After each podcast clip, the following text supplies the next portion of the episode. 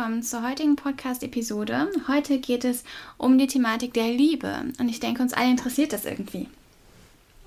Fangen wir mal an. Also, und zwar gibt es äh, aus psychologischer Perspektive ähm, verschiedene Ansichten in Bezug oder Erkenntnisse auf unsere heutige Thematik. Und wir wissen, dass die gleichen Kräfte, die zur Zuneigung führen, dass wir also zum Beispiel unsere Freunde mögen oder uns irgendwo sicher ähm, fühlen, eben hingezogen, zugeneigt fühlen, eben auch ähm, der erste Schritt, der erste Anfang, der erste Start zur Liebe sein können. Und zwar in den meisten Fällen ist es zuerst so, dass sich Menschen erst mögen und sich dann später ineinander verlieben und sich dann wirklich lieben. Ja, ähm, welche speziellen Faktoren haben jetzt Sozialpsychologen in Erfahrung bringen können, die die Liebe beeinflussen? Was heißt es denn, wirklich Liebe zu erleben? Und äh, hier könnt ihr euch jetzt mal einen Moment Zeit nehmen und in euch reinhören. Was bedeutet für euch wirklich Liebe? Was heißt, jemanden zu lieben? Und was denkt ihr, ist hier definitorisch richtig? Und wo ist der Unterschied zwischen einer intimen Liebe, die ihr zu einem Partner oder einer Partnerin empfindet, oder zu euren Freunden? Die habt ihr auch lieb und die liebt ihr auch, aber halt eben auf eine andere Art und Weise. Wie kann das sein und wie kann das beides trotzdem Liebe sein, aber das eine eben sich vom anderen unterscheiden? Wie kann das alles sein? Hier haben Forscher einfach versucht, ähm, das Ganze, diese verschiedenen Arten ähm, sich näher zu, zu betrachten, näher anzugucken und haben eine gewisse Konsistenz ähm, herausgefunden. Und zwar ähm, konzeptionalisieren Menschen Liebe auf drei Dimensionen. Das ist hier aus dem ähm, Artikel von Aaron und Westbay aus dem äh, Jahre 1996. Der erste Faktor ist die Leidenschaft. Das ist eine sexuelle Leidenschaft und Verlangen nach der anderen Person. Das bedeutet eben, dass hier eine sehr intime Atmosphäre herrscht und dass diese Personen sich eben auch intim gegen übereinander sind. Genau. Und das ist eben ja im familiären Kontext eigentlich nicht der Fall. Als nächstes haben wir das Thema der Intimität, den Faktor der Intimität. Und das ist jetzt nicht eben diese leidenschaftliche Liebe, was man jetzt vielleicht vermuten könnte, sondern hiermit ist ganz klar gemeint, dass eine Ehrlichkeit, eine gewisse eine Verpflichtung in Bezug auf Moral besteht. Also, dass man sich ehrlich gegenüber ist und eben Verständnis auch füreinander zeigt. Diese Art der Intimität lässt sich in allen eigentlich Beziehungen finden, sei es im familiären Kontext oder in, ähm, oder in leidenschaftlichen Lieben oder, also damit meine ich die partnerschaftliche Liebe, ähm, weil ich ja jetzt den ersten Faktor Leidenschaft gerade schon mit reingebracht hatte, aber eben auch in freundschaftlichen Beziehungen. Ne? Also in eurem Freundeskreis werdet ihr auch Verständnis füreinander zeigen. Das ist ein ganz wesentlicher Bestandteil ähm, auch von Freundschaft. Und der dritte Faktor ist die Verbindlichkeit. Ähm, viele verbinden das jetzt wahrscheinlich mit Treue und irgendwie einander verpflichtet sein. Das ist auch eigentlich ein ganz guter Mm, anfangen, um sich in diese Perspektive hineinzudenken, weil damit ist einmal Hingabe gemeint, also eine gewisse Fürsorglichkeit, auch für den anderen so ein bisschen mitverantwortlich sein, also auch mit darauf achten, dass die andere Person gesund bleibt, was macht die für einen Eindruck und so weiter. Und Opfer wird hier auch mit aufgeführt. Und damit ist wahrscheinlich gemeint, das schauen wir uns später nochmal an, ähm, diese fürsorgliche Rolle einmal einzunehmen, aber eben auch Fürsorglichkeit zu empfangen und da in dem Fall eben die in Anführungszeichen Opferrolle ähm, zu spielen. Oder auch als weiterer Faktor Kompromisse zu schließen, dass man also nicht immer nur seine Sachen durchsetzen kann und will, sondern eben gemeinschaftlich schaut, dass man eine Lösung findet. Dieses Knacksen ist übrigens mein Stuhl. Ich entschuldige mich dafür. Ähm, das kann immer mal passieren, wenn ich mich bewege. Also, was äh, würdet ihr jetzt sagen, beschreibt die Beziehung der Liebe ähm, mit diesen Dimensionen? Wir denken tatsächlich ja, ähm, dass nicht alle Lieben gleich sind und ähm, dass es etwas unterschiedlich ist in jemanden wirklich mit purer Liebe gegenüberzustehen oder in jemanden verliebt zu sein. Dass das tatsächlich der Fall ist, ähm, konnte auch schon in Forschung belegt werden. Die meisten Menschen ähm, sagen von sich, dass sie lieben und zwar eben eine größere Kategorie von Menschen als, als Gruppe, in die sie verliebt sind. Das heißt also, wir lieben zum Beispiel unsere Familie, unsere Freunde und so weiter, aber wir sind meistens nur oder die meisten von uns, die in einer monogamen ähm, Beziehung zu anderen Personen stehen, ähm, in Bezug auf partnerschaftliche Verbindung, da ist man eben nur in eine Person verliebt, in einer monogam, wie gesagt, Verhaltensweise. Ähm, und das heißt also, wir sind nur in eine Person verliebt, aber wir lieben von mir aus 50 Leute mit Familie, Freunde und allen möglichen anderen Bezugspersonen. Hier ist also ein ganz klarer Unterschied. Ähm, da auch zu verzeichnen, was es mit den Worten ich liebe dich, aber ich bin nicht in dich verliebt bedeutet. Das heißt, dass man die Person zwar gern hat und sie auch sehr wertschätzt und sie einem sehr wichtig ist, aber diese Leidenschaft nicht so drin besteht. Und verliebt zu sein impliziert etwas Intensiveres und etwas sehr Besonderes, was natürlich auch die familiäre Liebe ist, aber es ist eben eine, eine Art von Erfahrung, die diese sexuelle Leidenschaft mit einschließt. Allgemein ist es natürlich möglich, dass ähm, Merkmale von Liebesbeziehungen ähm, sich überschneiden und äh, konkrete Verallgemeinerungen zwischen verschiedenen Kulturen einfach und Individuen gefunden werden können. Das heißt also, kulturübergreifend hinweg, geschlechterübergreifend hinweg und so weiter, können bestimmte Parameter als für Liebe kennzeichnend sozusagen gefunden werden. Und hier haben sich äh, Forscher besonders dafür interessiert, welche Faktoren denn über alle Kulturen hinweg, ähm, also auch individuelle Unterschiede, einfach bestehen. Und eine Liebesbeziehung, die über längere Zeit aufrechterhalten bleibt, was da wirklich wichtig für ist über verschiedene Kulturen hinweg. Und in den letzten Jahren hat sich die Aufmerksamkeit besonders auf den Bindungsstil Erwachsener konzentriert. Hier gibt es ähm, viele Studien von zum Beispiel Fraley und Shaver aus dem Jahr 2000, da ist das jetzt hier raus, und aus Shaver und ähm, Hazen äh, 1994 oder ich bin mir nicht ganz sicher, wie man den jetzt ausspricht, habe ich jetzt fairerweise, muss ich sagen, nicht nachgeguckt. Und ähm, das, die haben untersucht, dass das ähm, Konstrukt und die Qualität ähm, der Eltern-Kind-Bindung eine ähm, wichtige Zutat sozusagen für eine funktionierende spätere erwachsene Beziehung ist. Das heißt also, dass die soziale Entwicklung schon im Eltern-Kind-Kontext gebildet wird und hier einfach eine sehr, sehr wichtige Rolle für die spätere ähm, Bindungsfähigkeit des Kindes übernimmt. Forscher haben nämlich gefragt, wie groß ist der Einfluss dieser frühen Bindung im späteren Leben, wenn Kinder erwachsen werden und tiefe Beziehungen eingehen und selbst Kinder haben. Das ist aus der eben genannten Studie und zum Beispiel von Main et al. 1985. Es gibt verschiedene Bindungsstile, wie wir, wie wir ähm, wissen. Und zwar gibt es äh, den Bindungsstil der vermeidenden Haltung, das heißt also eine vermeidende Liebe eher. Und hier ähm, gibt es immer den, den Konflikt sozusagen zwischen Nähe und Abstand in dem Sinne. Dann gibt es natürlich noch den ähm, ängstlich ambivalenten Bindungsstil und den sicheren Bindungsstil. Und am erstrebenswertesten ist natürlich der sichere Bindungsstil. Der Bindungsstil hat sich ähm, als genauer Prädiktor für die Bindungsqualität erwiesen. Das heißt also, sowohl zwischen Eltern-Kind-Beziehungen sozusagen besteht dieses Konstrukt, dass also die Art der Bindung, wenn es zum Beispiel eine sichere Bindung ist, dann ist auch eine gute Bindungsqualität vorhanden. Und haben wir einen ängstlich ambivalenten Bindungsstil, ist auch die Beziehungsqualität, die Bindungsqualität schlechter. Und genauso ist das eben auch auf partnerschaftliche Bindungen übertragbar.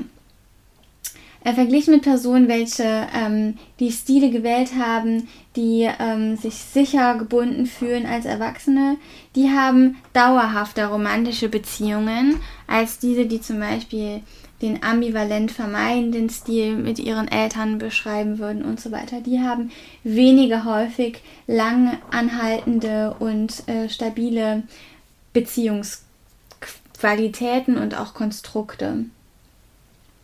Der Bindungsstil sagt auch die Art und Weise voraus, in der eine Person ähm, in der Beziehung eben Eifersucht erlebt. Das ist von ähm, Shepstein und Kilpatrick aus dem Jahre 1997.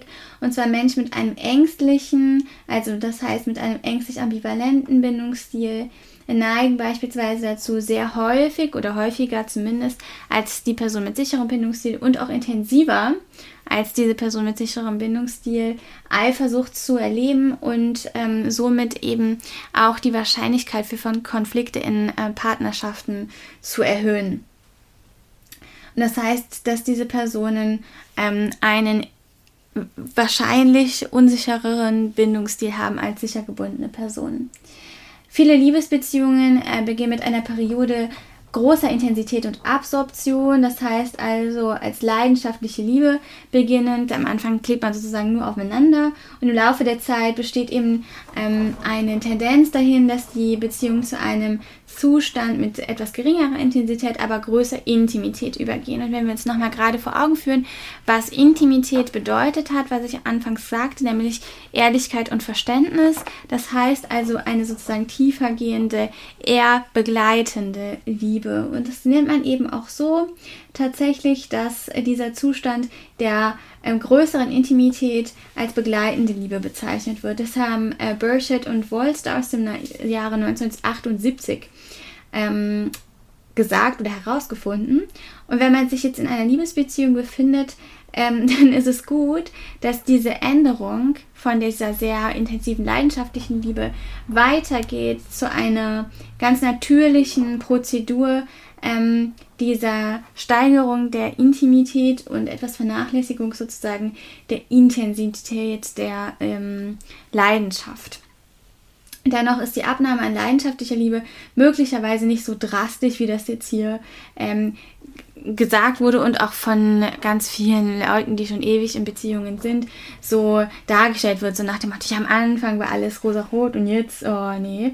So muss es gar nicht sein, sondern es ist immer noch wichtig, auch in langfristigen Beziehungen, ähm, diese leidenschaftliche Komponente aufrechtzuerhalten, damit eben ähm, die Beziehung ihre, ihre Wertschätzung und ihren Sonderstatus im Beziehungskonflikt ähm, mit allen anderen Beziehungen also erhält. Das heißt also, was ich damit meine mit äh, Beziehungskonflikt, ist, dass zum Beispiel ja, ähm, auch Freundschaften gepflegt werden sollen und so weiter. Und da muss aber eben die Partnerschaft auch ähm, ihren Raum bekommen und ihre Zeit, auch wenn es vielleicht manchmal mit irgendwelchen Treffen mit Freundinnen gerade in Konflikt steht, muss da ähm, immer noch auch wieder, immer mal wieder die Entscheidung für die Partnerschaft fallen, dass also hier auch eine Leidenschaft äh, wirklich auch gepflegt wird, damit diese auch aufrechterhalten bleibt.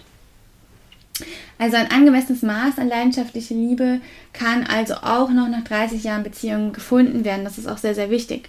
Und das haben Aaron und Aaron 1994 herausgefunden und ist auch essentiell für eine gesunde und gute und langfristige ähm, intime Beziehung. Also wenn Sie jetzt ähm, diese Personen, die sich ähm, leidenschaftlich sozusagen geliebt haben, dann ein wenig in Anführungszeichen leidenschaftlich entlieben, ist das ein ganz normaler Beziehungsprozess. Man sollte also große Hoffnung darin setzen, die Leidenschaft in irgendeiner Form beizubehalten, aber da auch eine gewisse Gelassenheit mitschwingen lassen. So, jetzt können kulturelle Erwartungen dieses ganze Liebeskonflikt und Konstruktgedönse hier ähm, beeinflussen, nämlich an ganz verschiedenen Punkten. Und zwar gibt es kulturelle Dimensionen, die ähm, in Konflikt miteinander stehen. Zum Beispiel die Independenz und die Interdependenz und das bedeutet, dass Kulturen mit independentem Verständnis des Selbst ähm, die Person eher als kollektiv einschätzen. Das heißt also, in kollektivistischen Gesellschaften ähm, wird die einzelne Person eher als Bestandteil einer ganzen Gruppe angesehen. Und hier wird einfach der Wert darauf gelegt, dass gemeinsame kulturelle Ziele ähm, umgesetzt werden, dass die Gesellschaft an sich, so wie sie besteht, in diesem Konstrukt, wie sie eben da ist, ähm, aufrechterhalten wird. Genau, und in der individualistischen Gesellschaft, das entspricht eher den Gesellschaftsstrukturen der ähm, westlichen, in Anführungszeichen, Welt und den Industrienationen, ist es genau andersrum. Da wird der Wert eben eher auf den individuellen Charakter äh, der Person selbst gelegt und hier sind die individualistischen Motive der individualistischen Gesellschaft ähm, meist höher als die kollektivistischen Bestrebungen. Wie wirkt sich das jetzt also konkret auf diese einzelne Person aus, die entweder mehr als Teil der Gesellschaft agiert oder mehr als Individuum? Und hier geht schon los bei der Wahl des Lebenspartners, nämlich einmal aufgrund der eigenen Gefühle, ähm, und zwar von Liebe zu wählen. Das zeigt sich ähm, für eine natürlich Präferenz ähm, für persönliche Ziele. Das heißt also, wenn wir eine Person ähm, wählen und in die verlieben und sozusagen da der Person annähern, dass es zur Liebe kommt, dann ist nur, weil wir diese Person als attraktiv empfinden und so weiter, weil wir sie lieben. Und das sind natürlich dann persönliche, individuelle Ziele und Motive. Und ähm, wenn man diesen Hin Lebenspartner aber im Hinblick darauf wählt, ob der Lebenspartner ähm, in die Struktur der Person passt, die man gerade ist und zu den Prioritäten passt, die die Familie als Priorität gesetzt hat. Also wenn also mein ähm, meine Partnersuche oder mein, mein Partner eher in die schon bestehenden Strukturen, in denen ich gerade lebe, passt. Also sowohl in das soziale Gefüge passt, in dem ich lebe, in die Gesellschaft passt, in die ich lebe, äh, in die Familie passt, in der ich ähm, ein Teil bin, die, zu der ich zugehöre und da eben auch ähm, zu den Prioritäten und Zielen und ähm, Werten passt, die diese Familie hat. Dann wähle ich den Lebenspartner oder die Lebenspartnerin eher aufgrund eben dieser kollektivistischen Bestrebungen. Also, ganz schön lang jetzt hier. Was ich damit sagen will, ist, dass also Personen in individualistischen Gesellschaften ihren Lebenspartner oder ihre Lebenspartnerin aus dem Grund der Liebe wählen, weil sie diese eine Person lieben aufgrund ihrer Persönlichkeit, ihres Aussehens, wie auch immer und weil sie eben den persönlichen eigenen Zielen und Werten entspricht. Und in kollektivistischen Gesellschaften findet die Partnerwahl eher auf Grundlage der Passung von kollektivistischen Ansprüchen und den Angaben sozusagen, die der Lebenspartner oder die Lebenspartnerin mitbringt, die zu diesen kollektivistischen Ansprüchen in der Gesellschaft und der Familie passt, gewählt. Das heißt also, dass der Ansatz der, ähm, der Suche und ähm, ja, sozusagen der Auswahlkriterien, wenn man das so möchte, ein ganz anderer ist. In individualistischen Gesellschaften muss es ähm, mir gefallen, der Lebenspartner muss mir gefallen, muss meinen Prinzipien, muss meinen Werten entsprechen. In kollektivistischen Gesellschaften muss mein Lebenspartner den Werten und Normen und den Zielen meiner Familie, meiner Gesellschaft entsprechen und nicht konkret zu mir, zu mir Individuum und zu meinen Werten passen. Genau, natürlich immer ein bisschen, aber ich meine damit immer nur, dass der Fokus mehr entweder auf der Gesellschaft oder mehr auf dem Individuum liegt. liegt. So, welche Person also in die Strukturen der Gesellschaft passt oder in die Strukturen von mir selbst passt, ist also ein ausschlaggebender Faktor für die Partnerwahl. Diese kulturvergleichenden Forschungen haben zu sehr starken Allgemein Verallgemeinerungen geführt. Das heißt, dass eben Mitglieder ähm, independenter Kulturen, wie ich das gerade eben meinte, ähm, wesentlich größeren Wert auf die Liebe legen, wie ich das gerade eben sagte, mit individualistischen Gesellschaften und ähm, kollektivistische Gesellschaften eher auf die soziale Stellung einer Person und die Passung zu den familiären Werten. So, jetzt hier noch eine Studie dazu. Und zwar gaben nur 3,5 Prozent einer Stichprobe aus männlichen und weiblichen Studierenden im Grundstudium in den Vereinigten Staaten ähm, an, dass sie auf die Frage hin, wenn ein Mann eine Frau alle Qualitäten hätte, die sie wünschen würden, äh, sie diese Person dann heiraten, auch wenn sie, nicht, wenn sie sie nicht lieben würden, mit ähm, Ja beantworteten. Das heißt also, nur 3,5 Prozent haben auf diese Frage, ich lese sie nochmal vor, wenn ein Mann eine Frau alle Qualitäten hätte, die sie sich wünschen, würden sie diese Person dann heiraten, auch wenn sie sie nicht lieben würden. Und diese 3,5 Prozent haben gesagt, ja, ich würde diese Person heiraten, weil sie meinen Vorstellungen meinen ähm, Ansprüchen entspricht und alle Qualität mitbringt, die ich mir wünsche oder ersehne, aber die ich nicht liebe. Und 3,5 Prozent kann man sich jetzt mal überlegen, das ist eigentlich relativ wenig. Und diese ganze Studie wurde in, ähm, in Indien auch durchgeführt und hier gaben ganze 49 Prozent in einer vergleichenden Gruppe Studierender an, ja, ich würde eine Person heiraten, die alle Qualitäten mitbringt, die ich mir wünsche, aber ich diese Person nicht liebe. Und jetzt sehen wir einen ganz klaren numerischen Unterschied. Wir haben einmal ähm, die Studierenden aus Indien, die ja sagten zu einer Person, die sie nicht lieben, aber die zu ihren ähm, sozialen Rahmenbedingungen und mitzubringenden Qualitäten, sage ich mal, ihren Vorstellungen entspricht. Und wir haben 3,5 Prozent der US-amerikanischen Studierenden, die eben diese Frage ebenfalls auch mit Ja beantworten. Das heißt also, wir haben einmal Indien als Vertreter einer kollektivistischen Gesellschaft und die USA als Vertreter ähm, oder Vertreterin vielmehr ähm, einer individualistischen Gesellschaft haben wir hier ganz klare numerische Unterschiede. 3,5 Prozent gegenüber 49 Prozent ist sehr viel und bildet ganz gut die gesellschaftlichen Strukturen ab. Ja, so kann man sich abschließend auch denken, dass Mitglieder independenter, damit industrialisierter, also individualistischeren Gesellschaften und Kulturen ähm, eher an höheren Anforderungen ähm, und Ansprüchen an den Partner orientieren und an ihre potenziellen Partner eben auch haben, als Menschen in den Kulturen, ähm, in den Gesellschaften ähm, mehr auf kollektivistischen Bestrebungen beruhen. Genau, hier ist diese diese Vorstellung einer persönlichen Erfüllung ähm, innerhalb einer Beziehung nicht so hoch angesiedelt, sondern die persönliche Erfüllung findet hier im kollektivistischen Rahmen statt. Das heißt also, was damit gemeint ist, ist, dass die Personen in einer kollektivistischen Gesellschaft eher persönliche Erfüllung finden in ihrem familiären und eben kollektivistischen Rahmen, Gesellschaftskonstrukt. Während in individualistischen Nationen, wie das eben die USA zum Beispiel sind oder wie die meisten West, ähm, westlichen Länder, die finden eher diese persönliche Erfüllung in der eigenen Beziehung, also in kleineren, kleineren zwischenmenschlichen Konstellationen sozusagen. Jetzt schauen wir uns einmal abschließend an, welche Faktoren für eine langfristige Beziehung sinnvoll sind.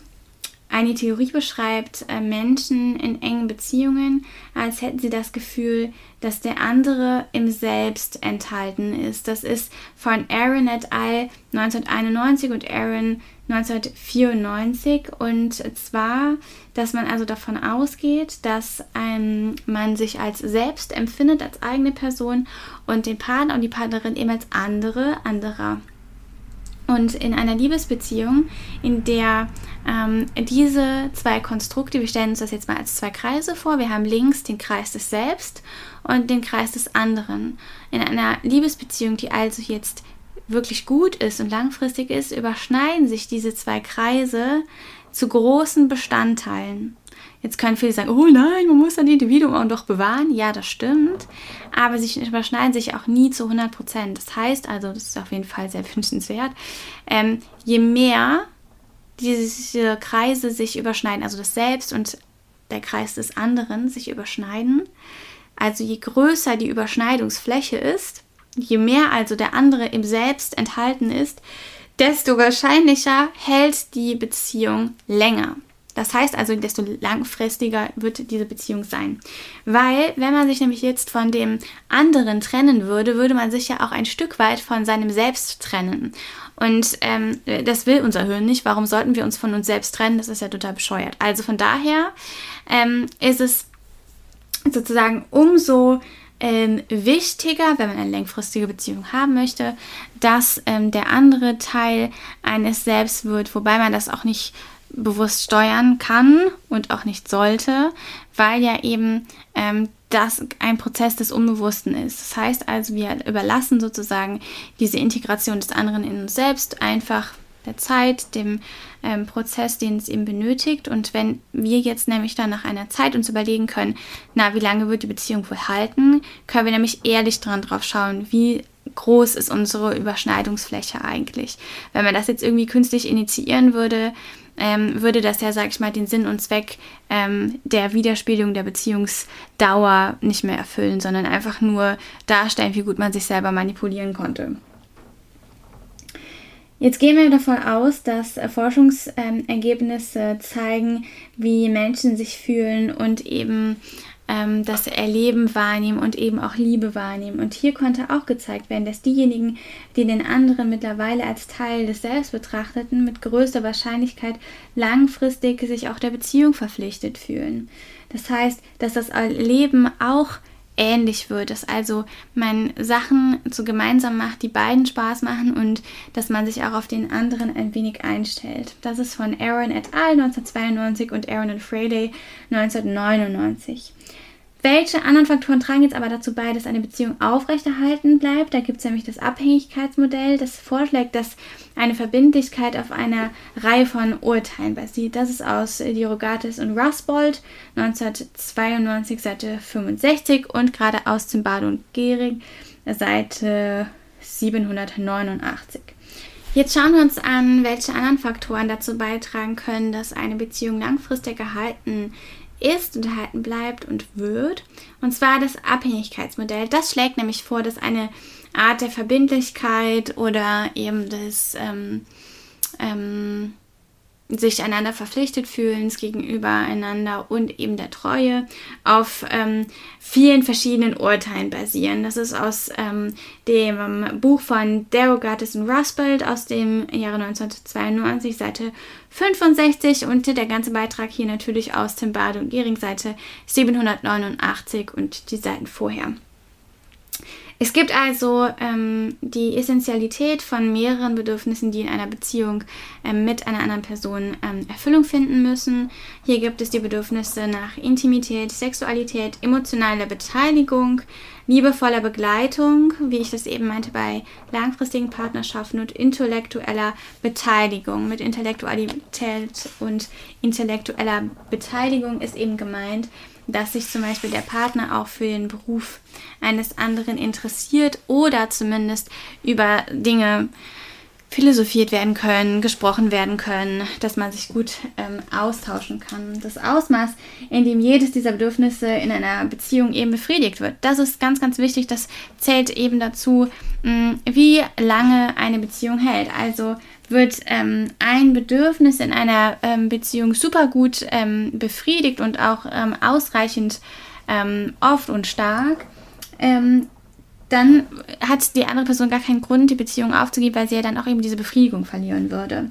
Und eben ein zweiterer Faktor, ob es im Hinblick auf jedes Bedürfnis eigentlich auch jemand anderen geben würde, der den gegenwärtigen Partner sozusagen ersetzen würde, äh, mit dem gerade eine wichtige äh, Beziehung besteht. Das heißt also, kann dieses eine Bedürfnis, vor allen Dingen zum Beispiel nach äh, Geborgenheit oder ähm, vor allen Dingen vielleicht auch nach äh, Verständnis, könnte das genauso gut von einer anderen Person befriedigt werden oder wird es das vielleicht auch schon.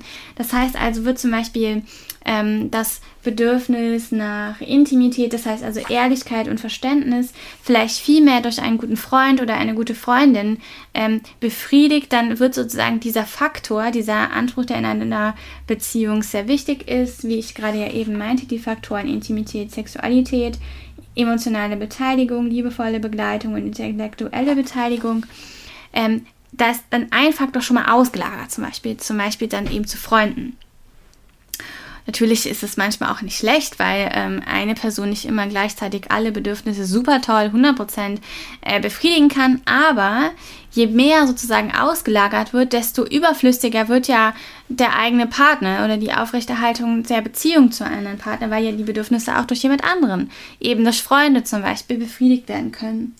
Und das Ausmaß, in dem jedes Bedürfnis eben durch eine andere äh, Beziehung befriedigt wird, ähm, determiniert sozusagen auch die Langfristigkeit einer Beziehung. Finde ich also heraus, dass meine Freunde das eigentlich viel, viel besser machen als mein Partner zum Beispiel. Na, wieso sollte ich dann die Beziehung zum, zum Partner aufrechterhalten? Das wäre ja fast widersinnig. Also, dieses Beziehungsmodell setzt sozusagen hervor, dass Menschen mit größerer Wahrscheinlichkeit in einer Partnerschaft bleiben, wenn diese Beziehung wichtige Bedürfnisse befriedigt, die nicht von jemand anderem befriedigt werden können. Das heißt also, wenn Begleitung für jemanden sehr wichtig ist und Spaß daran hat, äh, zum Beispiel ähm, mit mir, also dass ich mit jemandem die Freizeit verbringe, dass jemand mit mir die Freizeit verbringt und das durch einen Freund halt erledigt werden kann, ähm, dann fällt das zum Beispiel schon mal in der Anspruchnahme in Bezug auf die Beziehung schon mal, naja, nicht flach, aber ist nicht mehr so ähm, im Vordergrund, weil ich dieses Bedürfnis ja durch andere Beziehungen befriedigt bekomme. Dadurch kann natürlich auch die eigene Beziehung äh, also entlastet werden bei, ähm, bei großer Beanspruchung zum Beispiel, gerade durch, keine Ahnung, besonders stressigen Job und so weiter, kann also das Bedürfnis beispielsweise nach Begleitung, in der Freizeit und so weiter durch ähm, Freunde übernommen werden können. Das ist also ein Faktor auch für Resilienz, dass Bedürfnisse auch durch andere Personen, durch das soziale Umfeld ähm, ja, befriedigt werden können.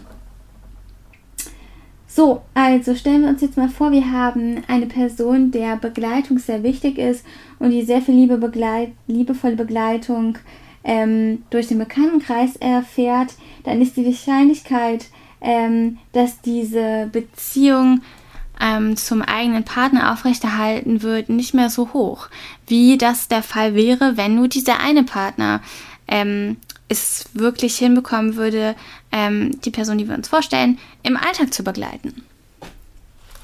Das Abhängigkeitsmodell bietet also auch äh, einsichtsvolles zur Frage, wieso Menschen in Beziehungen verbleiben, in denen sie zum Beispiel körperlich misshandelt werden. Das haben Joyce und Lamke 1999 gesagt und hier wurde nämlich in einer Stichprobe von 100 Frauen aus dem Frauenhaus ähm, ja einfach herausgefunden, dass oft ähm, diese Frauen aus finanziellen Gründen äh, trotzdem wieder zu dem alten Partner, vor dem sie ja äh, geflohen sind, äh, in ihre Beziehung zurück wollten. Das ist aus Rusbelt und Marz ähm, 1995, weil eben dieses Bedürfnis nach finanzieller Sicherheit durch diese äh, Partner befriedigt wurde. Äh, Menschen können also sehr unglücklich in einer Beziehung sein und also dennoch und trotzdem in dieser Beziehung bleiben und auch von dieser in gewisser Art und Weise abhängen, weil diese Beziehung dennoch irgendein Bedürfnis befriedigt. Also, um das abschließend nochmal zu benennen. Menschen bleiben mit größerer Wahrscheinlichkeit in einer Beziehung, wenn diese Beziehung wichtige Bedürfnisse befriedigt, die nicht von jemand anderem genauso in dem Ausmaß und in dem Umfang befriedigt werden können. Wenn jetzt also, wie in dem Beispiel vorhin, Begleitung sehr wichtig ist und ähm, jemand Spaß daran hat, sagen wir mal, ich hätte Spaß daran, in der Freizeit mit anderen Menschen zu tun ha zu haben und begleitet zu werden und ich habe ähm, eine Beziehung, die diese liebevolle Begleitung besser als irgendjemand anderes sonst in meinem Bekanntenkreis ähm, mir bietet, dann bleibe ich wahrscheinlicher in dieser Beziehung und erhalte diese aufrecht, weil dieses be wichtige Bedürfnis für mich der Begleitung ähm, da durch diese Beziehung erfüllt wird. Das ist jetzt einfach nochmal ein veranschaulichtes Beispiel, um dieses Abhängigkeitsmodell ähm, darzustellen. Und das Abhängigkeitsmodell äh, bietet hier einfach viel Anlass um ähm, ja soziale eben Phänomene, wie das jetzt gerade in dem Beispiel mit dem Frauenhaus genannt wurde, auch besser zu verstehen.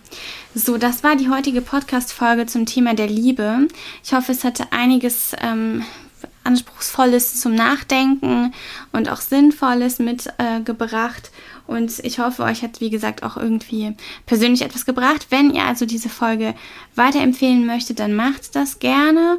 Und wenn ihr irgendwas zu sagen habt, nutzt die Kommentarfunktion zu der Seite ähm, des Podcasts. Den Link findet ihr dazu im Instagram-Profil von ähm, Psychut. Und sonst gibt es da auch den Nachrichten-Button oder ihr schreibt etwas einfach unter einen Post. Also ihr habt drei verschiedene Möglichkeiten, um euch irgendwie bemerkbar zu machen. Ich freue mich auf jeden Fall und hoffe, ihr hört euch die nächste Folge an. Die handelt von der Identitätsbildung und äh, was diese für Auswirkungen auf die Person als Erwachsene hat.